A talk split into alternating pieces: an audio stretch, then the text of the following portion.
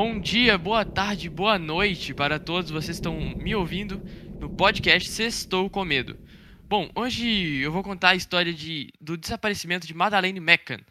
Madeleine McCann é uma menina britânica que desapareceu no Ocean Club Resort, localizado na Praia Luz, em Portugal, em 3 de maio de 2007, completando 14 anos de seu aparecimento em 2021.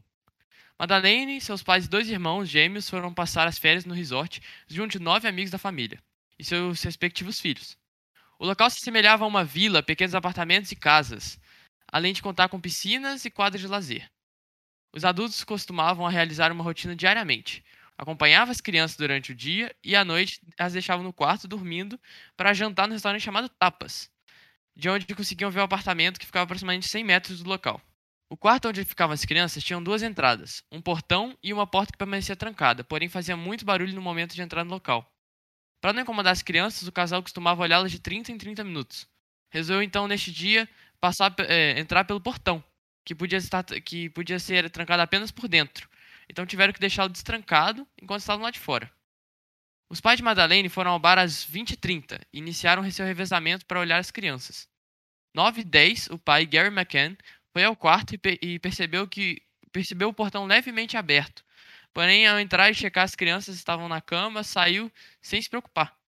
Enquanto Gary retornava ao bar, uma amiga do casal que estava indo olhar seus filhos avistou um homem com uma criança de mais ou menos 3 ou 4 anos e pijama rosa, que estava dormindo em seus braços. Não se importou muito com isso, olhou seus filhos e retornou ao bar. Passaram-se 30 minutos e Kate, mãe de Madeleine, resolveu olhar as crianças. Neste momento, um de seus amigos se ofereceu para ir no lugar já que também queria checar seus filhos. Chegando lá, percebeu o portão entreaberto, olhou rapidamente o quarto e, e acabou não reparando se a garota estava lá. Che olhou seus filhos e, assim como os outros, se tornou ao bar. Às 22, Kate resolveu ir ao quarto. Ao se aproximar, viu o portão se fechar por causa do vento. Entrou e percebeu que a garota havia desaparecido. Então deixou os gêmeos no quarto e correu, e correu em direção ao bar para avisar os pais e os amigos. Ao encontrar eles, disse: Eles a levaram. A partir desse momento, as buscas feitas por funcionários do resort e policiais começaram, e a vida do casal nunca mais seria a mesma. Agora é a parte 2 da história. Logo após o ocorrido, os pais de Madeleine chamaram a polícia, que chegou no local por volta de 22h30, aproximadamente 15 minutos depois do chamado.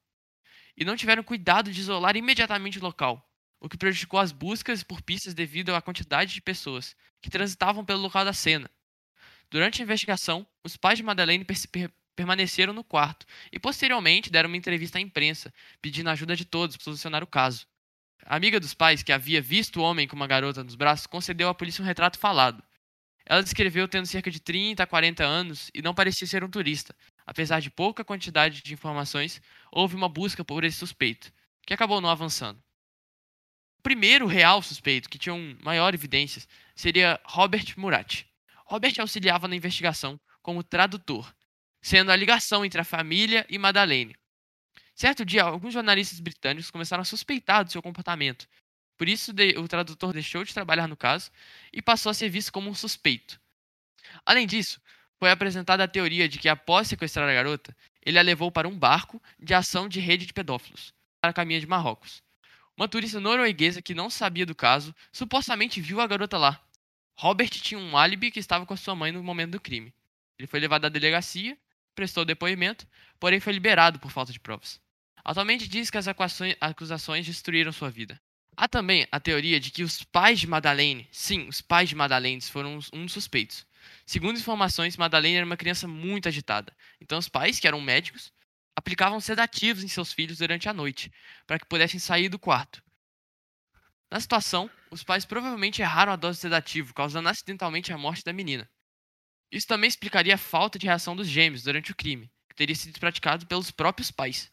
Acredita-se que os pais pediram ajuda dos, dos amigos para esconder o corpo da criança, o que levou a polícia a revisar o retrato falado da amiga do casal, procurando algum suspeito próximo à família. Devido à, à profissão dos pais, a teoria saiu de foco por causa da improbabilidade do erro da dose. Se você é médico e trabalha todo dia com aquilo, a chance de você errar a dose é quase nula. Você trabalha com aquilo e afinal são seus filhos. 25 dias após o crime, o casal teria alugado um carro onde foram encontrados fluidos corporais não identificados, levando a polícia a crer que os pais podem ter transportado o corpo de Madeleine para outro lugar, para finalmente desaparecer com ele.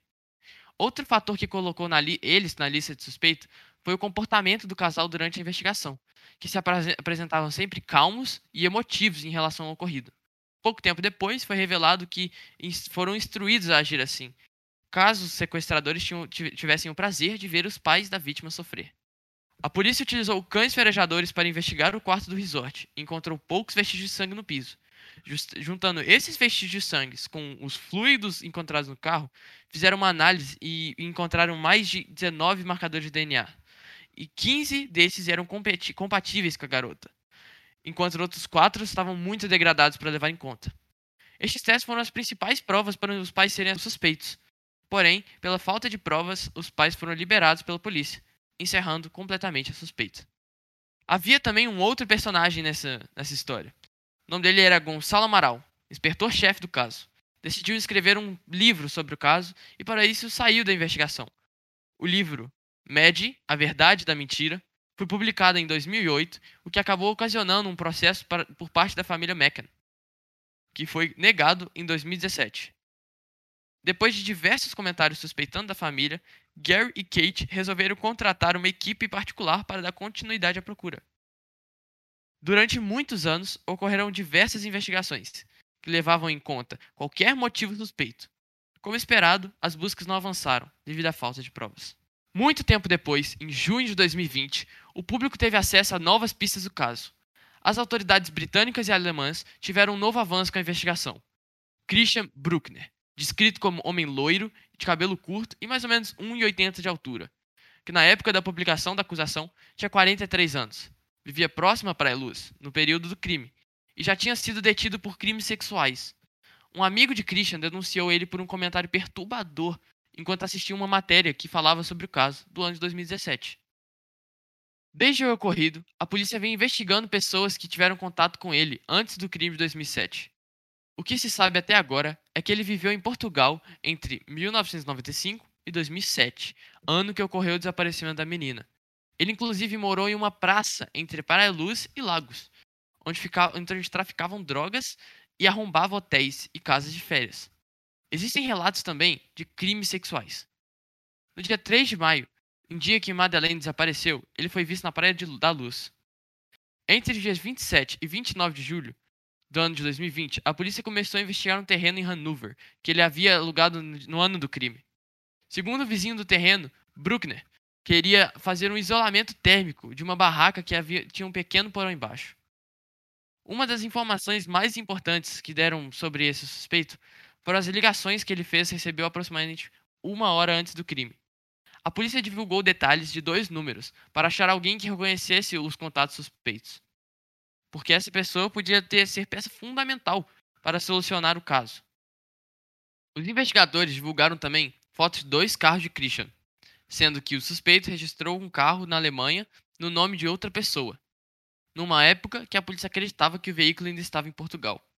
Dia 12 de maio de 2020, Madalena estaria completando 17 anos. Então, os pais dela deram uma declaração à imprensa, agradecendo às, às forças policiais o esforço durante toda a investigação.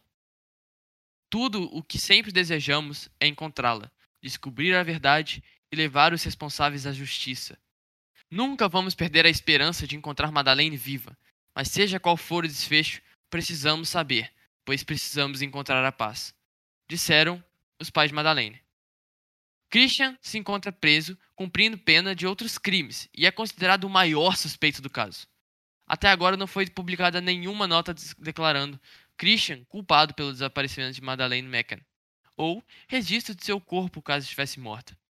A polícia britânica trabalha com a hipótese de tráfico infantil ou exploração sexual.